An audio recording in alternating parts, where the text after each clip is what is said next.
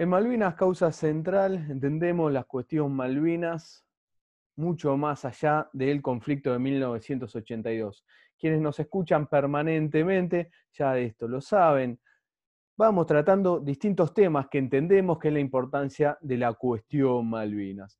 Y en ella está la defensa, están los recursos naturales, está la pesca, la Antártida. Y en esta ocasión tenemos la oportunidad de conversar con Guillermo Coutogian, es economista, magíster en estudios internacionales, docente en la Facultad de la Defensa Nacional de la UNDEF, maestría, también es docente en maestría en energía en la CEARE de la UBA, profesor adjunto de Geopolítica y Relaciones Internacionales de la Escuela Superior de Guerra. Guillermo, muchísimas gracias. Espero haber enunciado bien en todas las universidades que sos docente. ¿Qué tal, Guillermo? ¿Cómo estás? Hola, Juan. Un gusto estar con, vos, con tu equipo, con ustedes. Muchas gracias. Eh, estuvo perfecto. Ningún problema. Bien, a, Guillermo lo, lo, convocamos porque si son oyentes permanentes de Malvinas Causa Central, muchas veces habrán eh, escuchado que hacemos referencia a Adolfo Coutogian o sus entrevistas.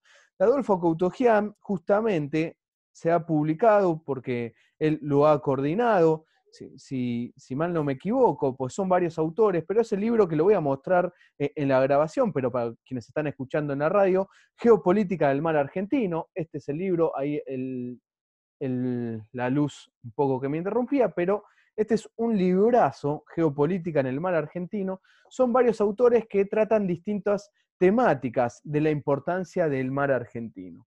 Y Guillermo justamente escribió el capítulo quinto, que es Energía, el futuro.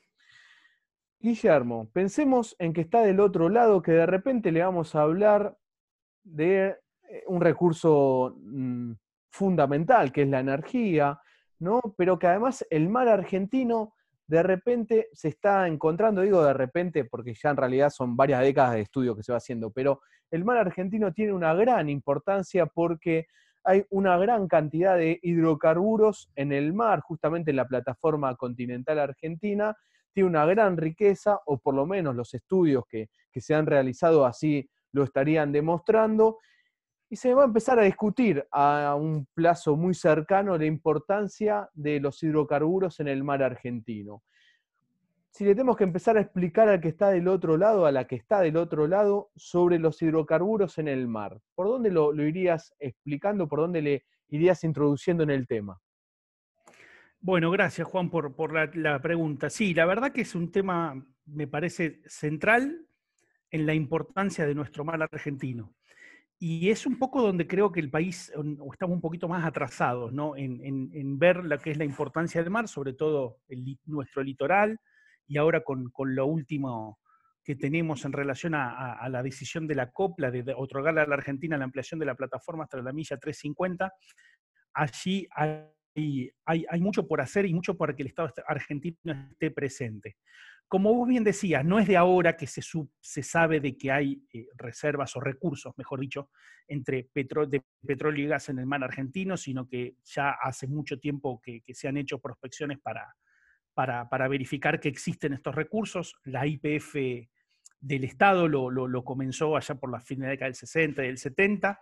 Luego, bueno, viene una etapa por ahí de retracción con la IPF privada, pero en, los últimos años se ha, activado un poco, no porque ha sido una moda de, de la Argentina, sino porque en el mundo se están buscando cada vez más recursos energéticos en regiones anecuménicas o en regiones de difícil acceso si vos ves muchos de los países centrales lo hacen, en su momento, me acuerdo en la época del gobierno de, Obama, cuando Estados Unidos tal vez no, vivía lo que está viviendo hoy, hagamos un paréntesis, pandemia a un costado, pero hasta la pandemia Estados Unidos estaba viviendo como un boom en su explotación de petróleo y gas, cosa que en la época por ahí, los primeros años de Obama no, no, no estaba, y ellos se habían planteado incluso eh, hacer prospección en, la costa este del país, cosa que en general nunca se había hecho, pero la necesidad de los recursos hace que muchas de las naciones tengan esas, esas políticas. Rusia lo, está haciendo en su océano ártico y esta cuestión de que hoy el Océano Ártico es 365 días navegable por un tema de cambio climático, donde ya no hay banquisas polares que, te impidan la navegación, hace que también de a, poco seguramente Rusia y otras potencias, los propios Estados Unidos, Canadá, se vuelquen a buscar hidrocarburos y otros metales o minerales en el lecho del Ártico. Así que esto no es nuevo, esto es algo que todos aquellos países de cara al mar deberían encararlo y en el caso argentino, con una plataforma continental hundida de casi no, no, recuerdo los números, pero prácticamente el mismo territorio emergido, es, lógico que se haga. Y yo celebro de que, de que, creo que vamos a tener a partir de, esta administración una política un poco más activa en relación a, la, defensa de nuestros, de nuestros recursos en el mar y obviamente también en, el territorio.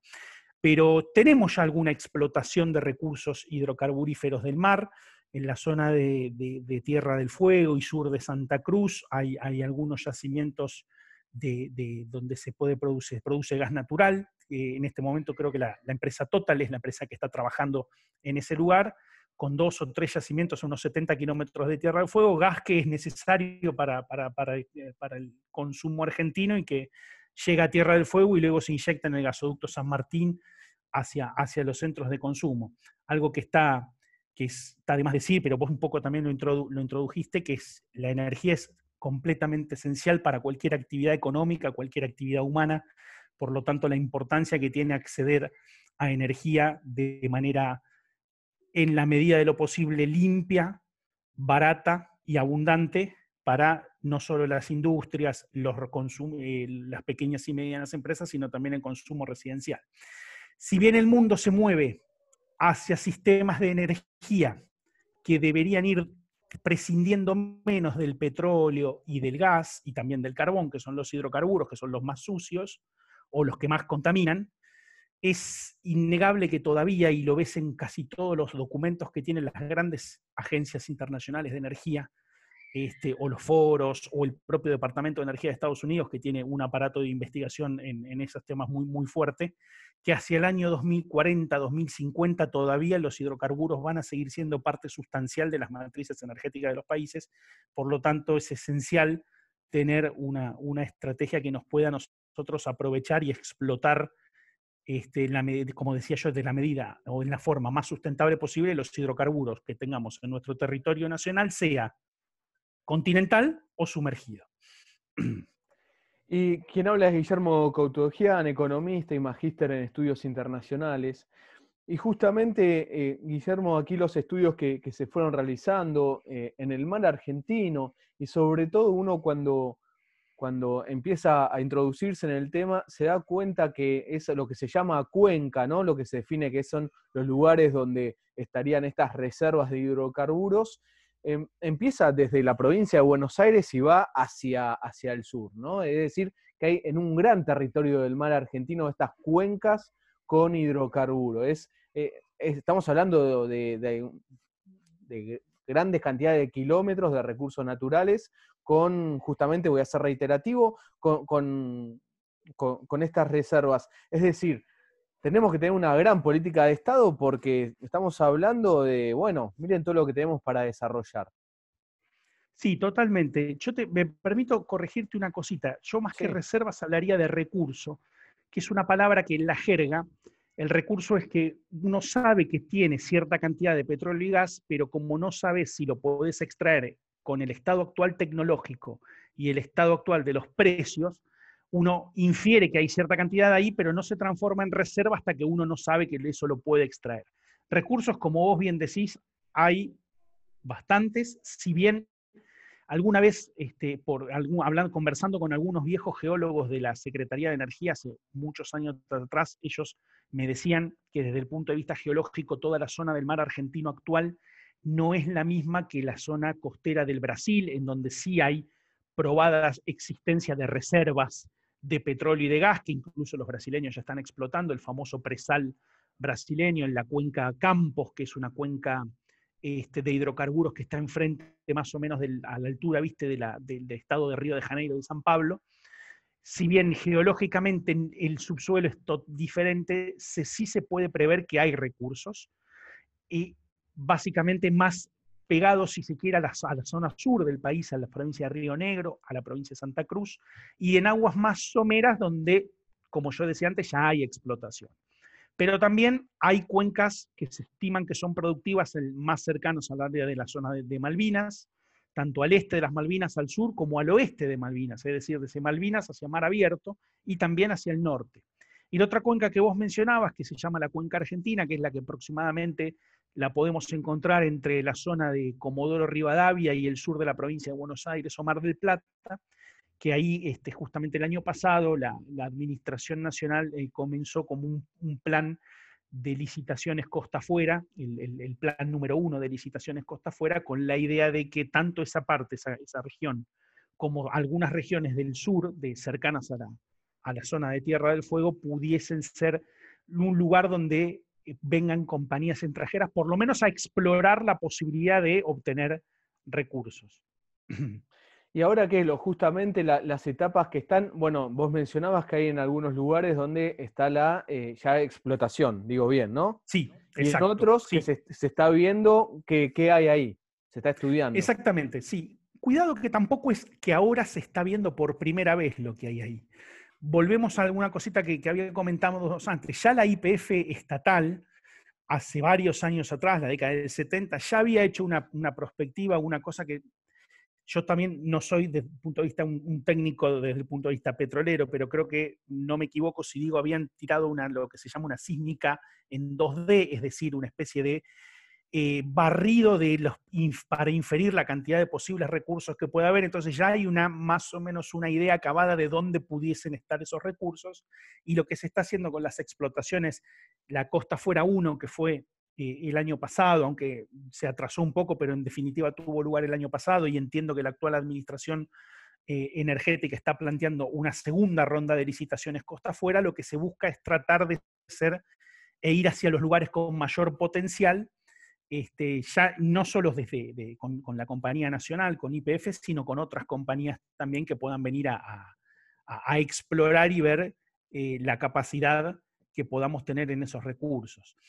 Obviamente que hay un tema que es muy de la coyuntura actual del sector energético, que un poco atenta en contra, eh, contra ese tipo de exploración, que tiene que ver con los precios. Como, como vos bien sabés, la pandemia mundial ha hecho que eh, eh, haya en, muchísimo, en todo el mundo, diría yo, una contracción económica notable. Eso ha experimentado que haya mucha menos demanda de energía, particularmente hidrocarburos, y el precio, sobre todo el precio del petróleo, se ha, ha descendido notoriamente llegando en el mes de abril a tener precios negativos.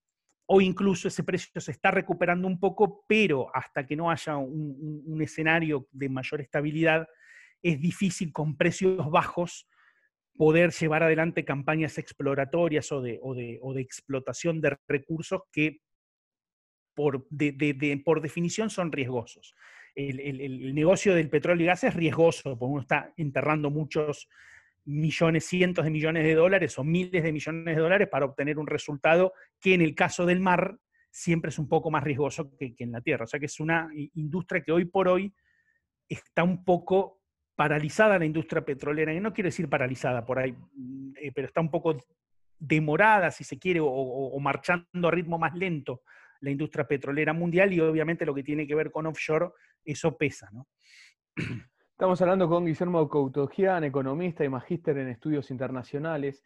Y Guillermo, justamente este avance del Estado argentino por em, lograr eh, empezar a aprovechar este recurso, se encuentra también, porque lo, has mencionado, eh, digo, mencionabas a Malvinas, con un gran territorio que está en disputa y también una política por parte de Gran Bretaña de aprovechar esos recursos para sus beneficios. ¿no? Eh, se, pienso rápidamente en la empresa Rock Hooper, es la, principal británica que está allí operando. ¿Cómo es este, este choque de intereses en un territorio tan importante en disputa? Y bueno, el choque de intereses es clave y es, esencial este, que Argentina tenga, eh, en mi propia opinión, una posición firme al respecto, porque obviamente los ingleses no, no, esperaron ni consultaron y automáticamente cuando vieron que había posibilidades de explorar y, explotar hidrocarburos en el área, lo hicieron. Creo que ellos estuvieron muy activos, sobre todo en la cuenca del norte de Malvinas, donde hay un, yacimiento que se llama Sea que incluso ellos han, han, perforado y han, sacado petróleo de calidad. Este, pero bueno, también es cierto de que el actual contexto de precios, un poco eso atenta en contra de que esas actividades perduren en el tiempo, las actividades no solo exploratorias, sino también de explotación de hidrocarburos en esas áreas, aún para Gran Bretaña. Eh, o para las empresas como las que mencionabas, Rockhopper y algunas otras más, que fíjate vos qué, qué, interesante, son empresas de hidrocarburos pero pequeñas, no son las majors o las grandes compañías petroleras eh, multinacionales. Y eso ha hecho algo la administración, el Estado argentino ha hecho algo muy importante a lo largo de, yo diría, de los últimos años o de la administración de Cristina Kirchner, cuando el, secretario de Energía era Daniel Cameron y luego la secretaria de Energía fue Mariana Matranga, con alguna legislación de la Secretaría de Energía como autoridad de aplicación, eh, lo que hacía era sancionar a esas empresas británicas que estaban operando en la zona de Malvinas, primero se las declaraba clandestinas y se las sancionaban y se las prohibía de operar en la República Argentina.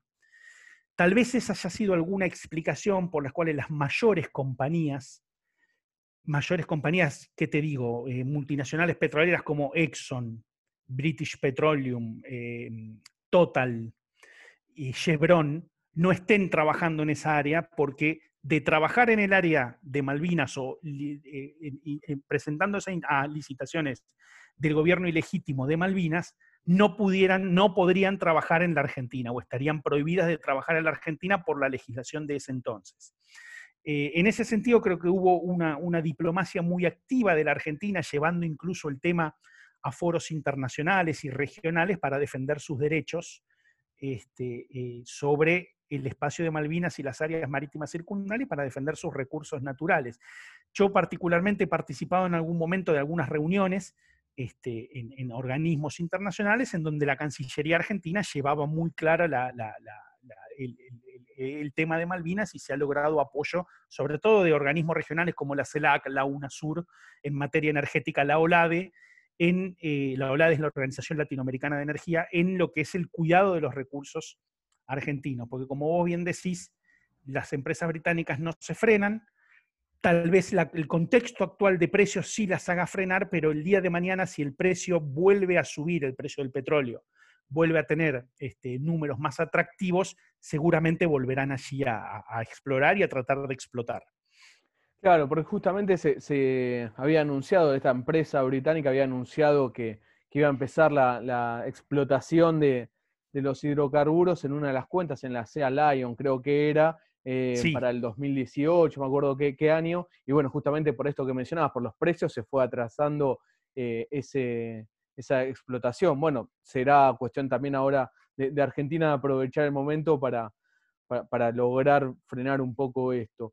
Em, Guillermo, ¿y hay posibilidades? Digo, bueno, tenemos ahí un, mar con una gran cantidad de hidrocarburos. Em, ¿Cómo sería importante ir encarando desde, desde una política, o, cómo se está encarando? Em, vos hacías mención de la empresa Total, ¿no? ¿Es, francesa la empresa Total? Sí, sí. Eh, es de Francia. ¿Cómo, debe ser esto? Ir avanzando con empresas que tienen la tecnología, que vengan a invertir. Eh, ¿Cómo es el paso para aprovechar que, todos y todas eh, podamos aprovechar también e, este gran recurso natural que hay en el mar argentino? Sí, sí, este, Juan, yo creo que es un poco así. A ver, es, eh, en, lo que es exploración y explotación de hidrocarburos offshore, es muy difícil prescindir de las compañías multinacionales que tienen experiencia y tienen, yo no te diría la tecnología, pero porque la tecnología por ahí ya es algo que nuestra propia compañía nacional lo tiene, pero yo diría también del capital necesario para, para estar ahí, ¿no? Obviamente yo creo que cualquier estrategia energética futura de Argentina en la región debería tener como, como actor privilegiado a IPF, que es de todos los argentinos, el 51% de las acciones de todos los argentinos, pero también, obviamente, bajo cumpliendo todas las reglamentaciones que tienen las leyes argentinas, compañías extranjeras podrían tratar de operar. Compañías extranjeras, obviamente que como indica la, reglamentación y la legislación que yo te mencionaba antes, no hayan trabajado o no estén por trabajar en las zonas de las aguas circundantes a Malvinas para, las licitaciones que tiene el gobierno de, ilegítimo de Malvinas. Eh, eso es necesario. Y también creo que habría, tendríamos que tener una, una estrategia como más integral y no solo que la Compañía Nacional de Energía con la, asistencia de multinacionales pudiesen explorar y proyectar y eventualmente el día de mañana poder explotar esos recursos, sino también que el Estado argentino debe hacerse presente de otras maneras o con diversas formas en la región. Como mencionábamos antes, este, en, la, la, COPLA nos ha dado, digamos, o nos ha reconocido que la extensión de la plataforma territorial eh, sumergida de la Argentina llega hasta la milla 350. Es una necesidad para mí imperiosa de que el Estado argentino esté presente en la milla 200 hoy, en la milla 350 mañana o ya hoy mismo, porque son recursos argentinos los que se saquean. Eh, tal vez en el caso de los hidrocarburos no se esté saqueando todavía, sino que haya que esperar un poco más.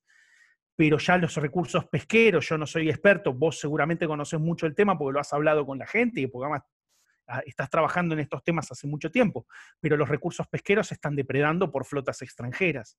Y es necesario que el Estado argentino llegue a esa zona.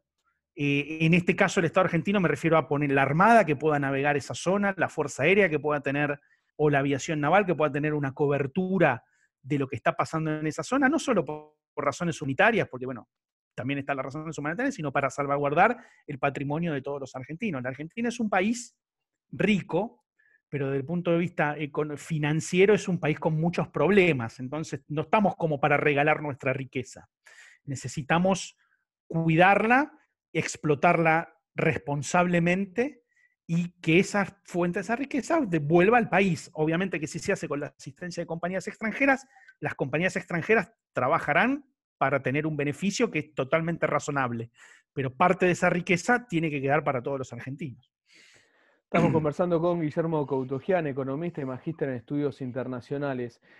Guillermo, y te paso del mar por un instante al continente. Allí en el capítulo 5, lo vuelvo a, repetir, es Energía al futuro del libro Geopolítica del mar argentino, libro que, se recomienda y mucho. Eh, haces mención que, bueno, que en realidad, digamos, hay tanto en el mar de hidrocarburos o, o de reservas, ¿no? Me habías corregido que era la palabra recursos, te diría yo. Perdón, recursos. Bien. De, este recurso, pero también en el continente hay una gran cantidad de recursos eh, que, bueno, algunos ya se están empezando a utilizar, ya sea con vaca muerta. Es decir, tenemos en, un gran eh, margen de nuestro país este recurso. Totalmente, es totalmente así. En, ya si salimos del, offshore, que sería el, mar, y volvemos al territorio emergido de la Argentina, el onshore, tenemos cinco cuencas productivas hidrocarburíferas en la Argentina. La cuenca del noroeste, en Salta, Jujuy, que es una cuenca que ha producido hidrocarburos, pero hoy está en, bastante, ya diría yo, en decadencia. La cuenca Cuyana, al sur de, Mendoza, la cuenca Neuquina, que es un poco eh, la reina de las cuencas, sobre todo en materia de gas natural, que es en donde en la década del 70 se descubrió Loma La Lata y que Loma La Lata ha transformado a la Argentina en, un país gasífero, te diría yo. Hoy por hoy temo no tener el, último número en, la cabeza, pero entiendo que casi 55-56% de la matriz energética de la Argentina está basada en el gas.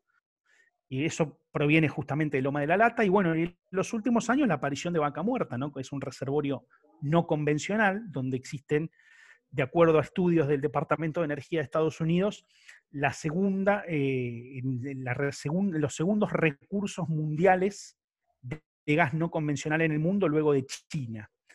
Y luego tenemos otras cuencas ya en la Patagonia, la cuenca del Golfo de San Jorge, esa es una cuenca eminentemente más petrolera, con, con, un yacimiento muy importante de petróleo, que es el que más produce la Argentina, que es el de Cerro Dragón, donde está la empresa Pan American Energy, que es una empresa de capitales nacionales, de la familia, o era, era de la familia Bulgeroni, supongo que seguirá siendo de la familia Bulgeroni, y más al sur, la cuenca austral, que era donde comentábamos antes, donde se produce gas del offshore, ¿no? que Total, Total Austral, eh, que es la empresa Total, con su filial argentina, Total Austral, producen gas en unos yacimientos en, Tierra del Fuego.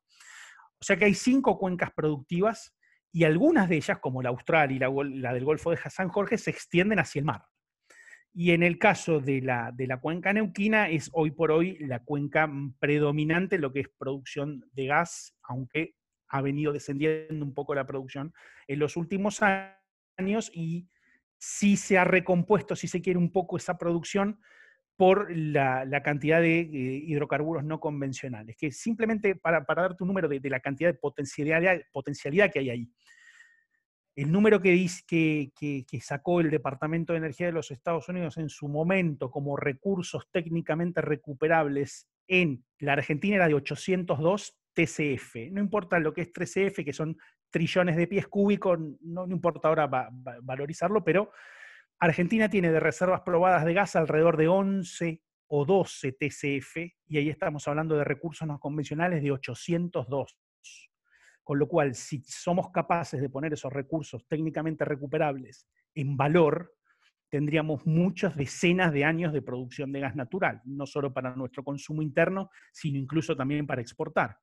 El tema es que, bueno, que hay que invertir y hay que ponerlo en valor, pero tenemos empresas con capacidad de hacerlo, IPF está muy, muy, ha, sido la pionera en lo que es la, explotación de hidrocarburos no convencional, las otras también, algunas privadas también trabajaron muy fuerte, como, como Tecpetrol, este, así que tenemos ahí un, rico recurso para seguir utilizando por decenas de años más. El desafío es hacerlo de una manera cada vez más sostenible, es decir, amigable con el ambiente, pues estamos hablando de recursos de hidrocarburos fósiles, que son los más contaminantes de, las diversas fuentes de energía.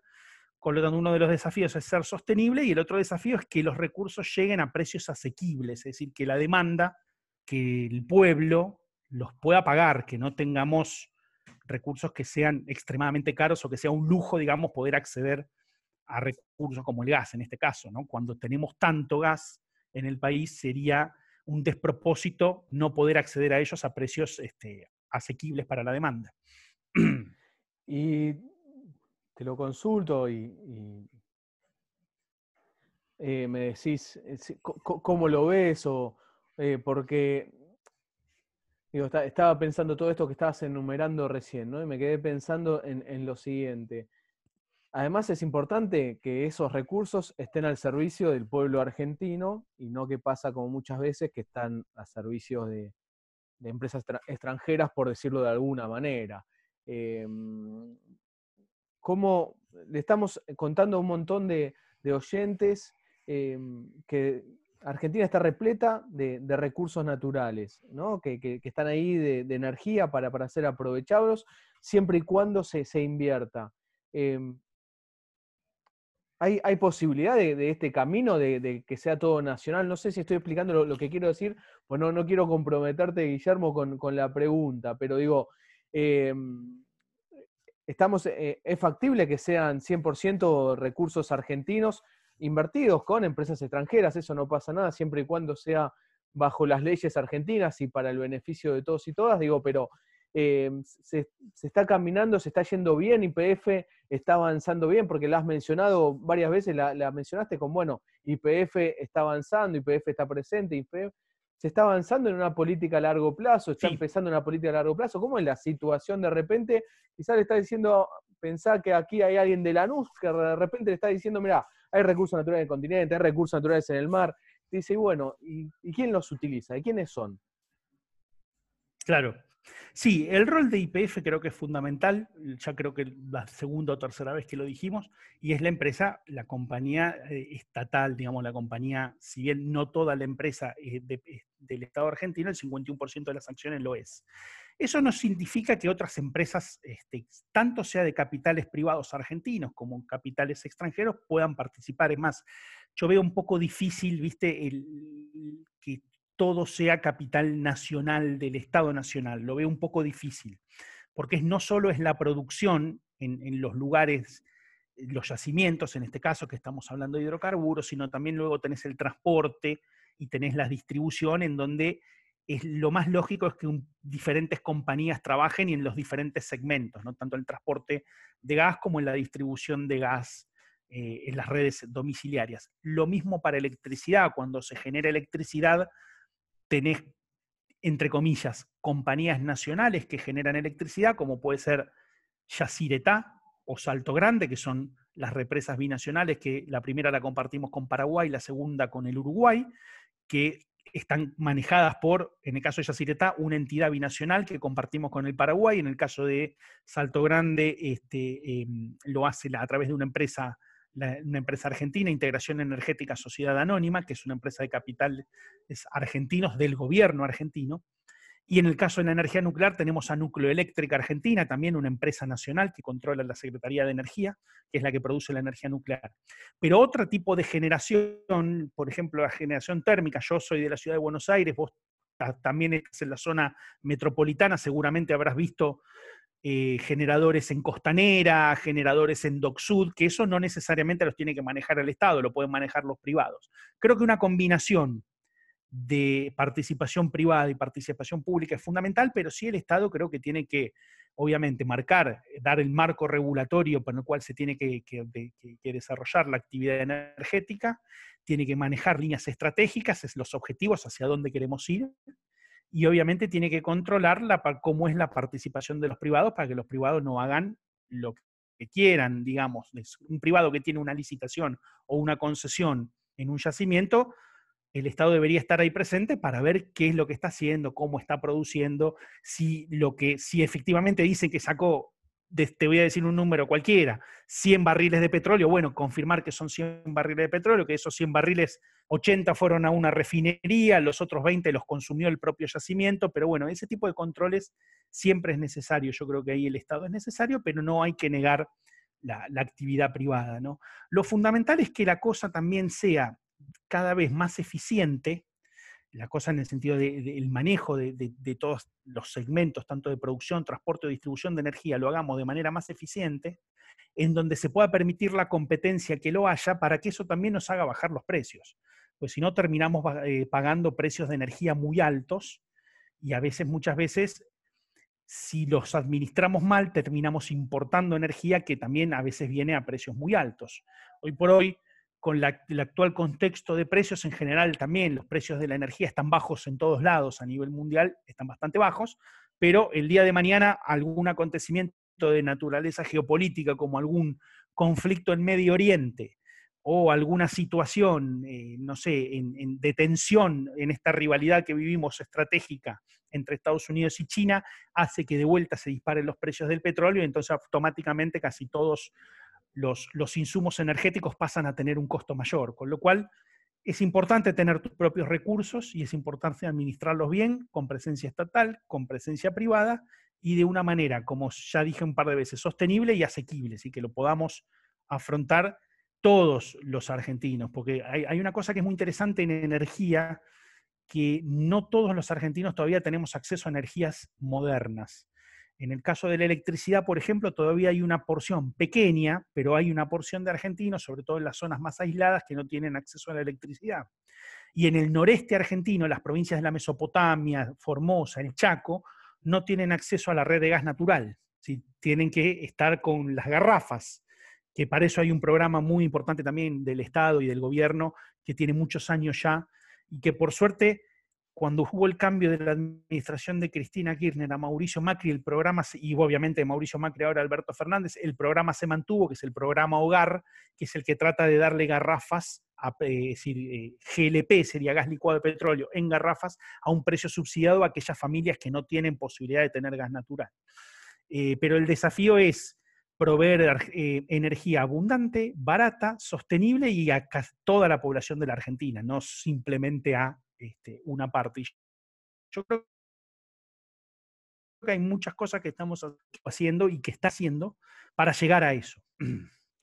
Inclusive, si mal no recuerdo, en una parte haces mención eh, aquí en el capítulo del libro que también es importante avanzar en lo que sería, y acá corregime también, por favor, eh, en lo que es la refinería, ¿no? de, del recurso que, se quita, digamos, que no sea que se, se quitan, no sé, los, hidrocarburos, se lleva a otra parte, se pasa a lo que es conocido como nafta y vuelve para acá. Creo que en una parte interpreté que, lo hacías mención en el libro.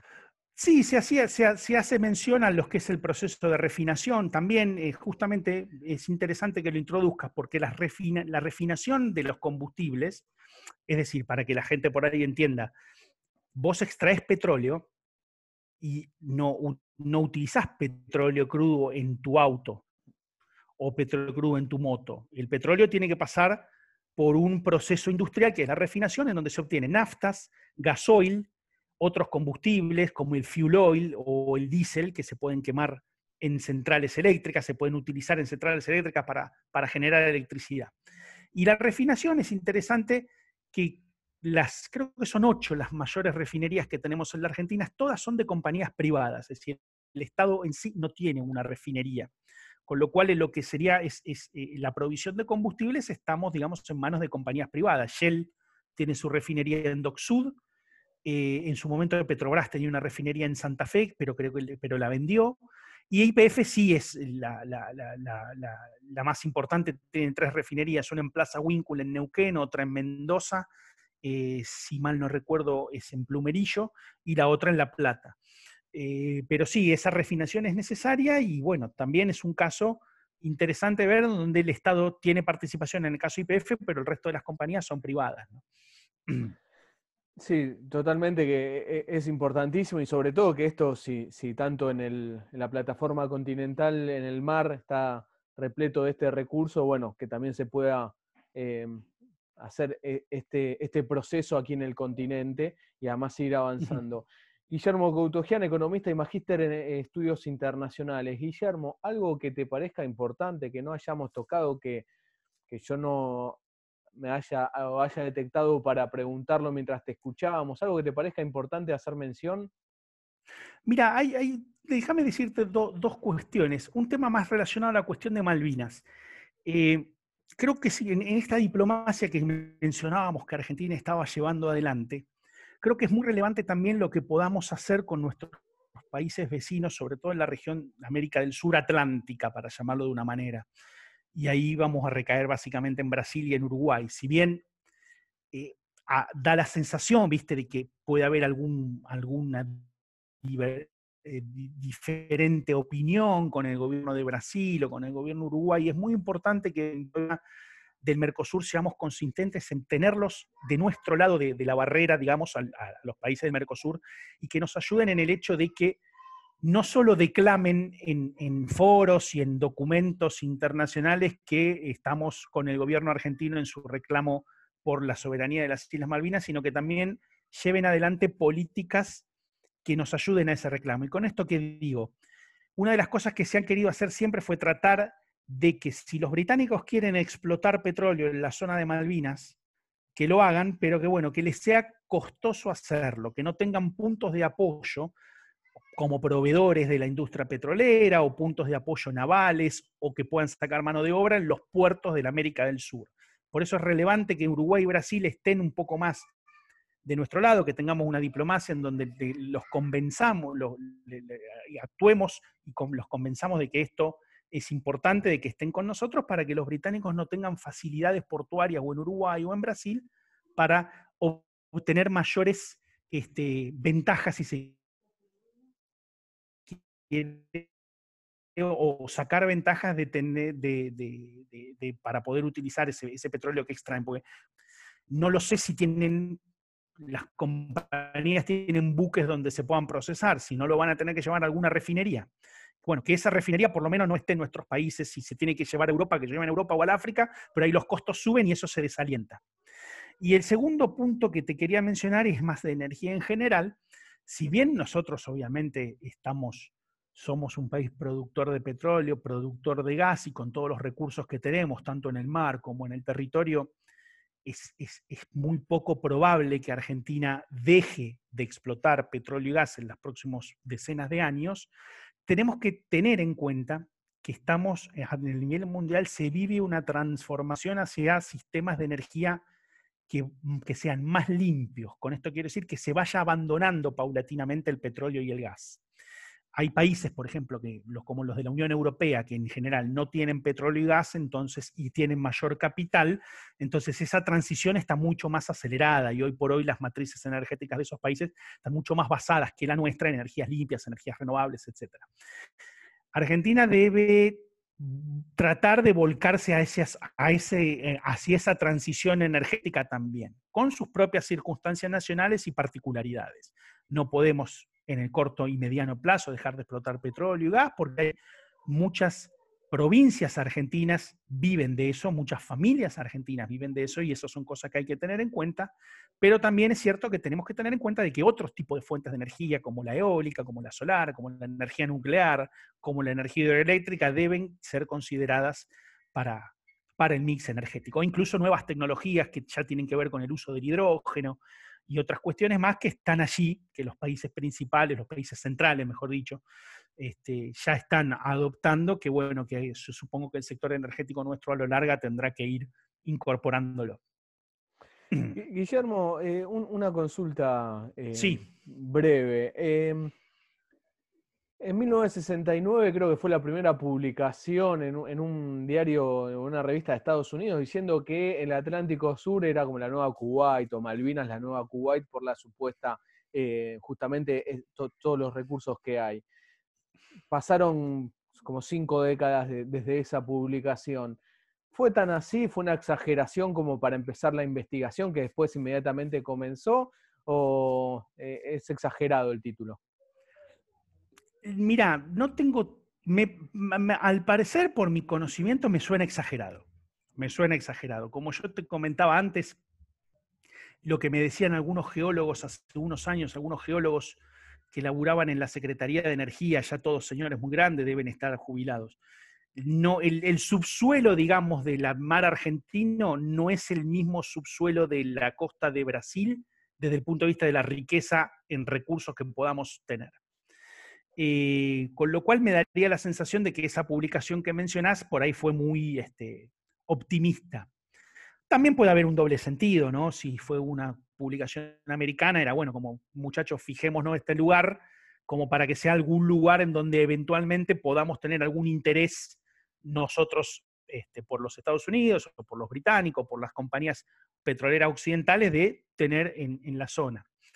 Pero realmente no, creo que no se ha materializado eso y también el Departamento de Energía de los Estados Unidos hace 10 años, perdón, me, retracto, la Agencia Internacional de la Energía, que es una agencia global, no es de los Estados Unidos, hace 10 años también sacó un documento diciendo que el Asia Central, es decir, los países que hoy están entre China y Rusia, las ex repúblicas soviéticas, iban a transformarse en un nuevo Medio Oriente y tampoco eso pasó. Medio Oriente sigue siendo, digamos, la región eh, por, excelencia en donde hay eh, más reservas de petróleo y de gas. Eh, no creo que sea el caso. Por ahí fue un optimismo de esa zona o por ahí tuvo otros intereses de atrás que, bueno, ya sabremos o ya, ya, ya, vislumbramos cuáles pueden haber sido. Exactamente, los imaginamos. No, me voy, en especial me voy con esto que decías, Guillermo, de la importancia de que Argentina esté asociada a las grandes empresas eh, que hacen eh, este tipo de, trabajo en el mar, porque eso le complica a Gran Bretaña en su intención de avanzar con la exploración de, los recursos naturales. ¿no? Total, o juega acá o juega para ellos. Para los dos no puede, y eso me parece que, fue muy, esclarecedor para, para mí por lo menos. Eh, era un detalle que, no, nunca lo había visto de esa manera y la verdad que, que, está muy bueno tenerlo presente, ¿no? Sí, hay toda una legislación de, sobre eso que la podés buscar tranquilo, allá por el año 2011, 12, 2013. Vas a ver que te vas a encontrar con muchas leyes eh, sobre ese tema. Yo ahora no recuerdo la ley en particular, pero, pero existe la ley y hay muchas reglamentaciones y resoluciones de la Secretaría de Energía de ese entonces. Y vos fíjate que no hay grandes jugadores en la zona de Malvinas. vos mencionaste a Rock Hopper. Mencionaste a Rock Hopper. Decime en dónde más está trabajando Rock Hopper yo creo que no, no ningún otro lugar. Eh, es, está, es una empresa, además que otra cosa, la Rockhopper y las otras empresas, Falkland Island Limited, y no recuerdo la cantidad de, nombres que hay, en general son todas eh, empresas que tienen también, operan en la bolsa de Londres, entonces ellos te anuncian, encontramos cientos de millones de barriles de petróleo, la acción sube, mucha gente gana dinero por esa subida de las acciones, a la semana la acción baja. Bueno, también están muy en los, movimientos especulativos. El petróleo tiene eso, ¿no? Tiene todo un mercado que hay mucho de especulación también, no solo son fundamentales físicos, oferta, demanda, almacenamiento, sino que también hay mucha especulación en lo que es las transacciones de petróleo. Guillermo, muchísimas gracias por todo este tiempo para, con nosotros y explicarnos sobre este tema tan importante que, el mar argentino está, eh, tiene una gran riqueza y, lo tenemos que, aprovechar y por lo menos también tener conciencia, porque cuando se tiene conciencia se defiende lo, eh, esa causa. Así que muchísimas gracias, Guillermo. Gracias a vos, Juan, por, por el tiempo y por la oportunidad. Eh, muy amable.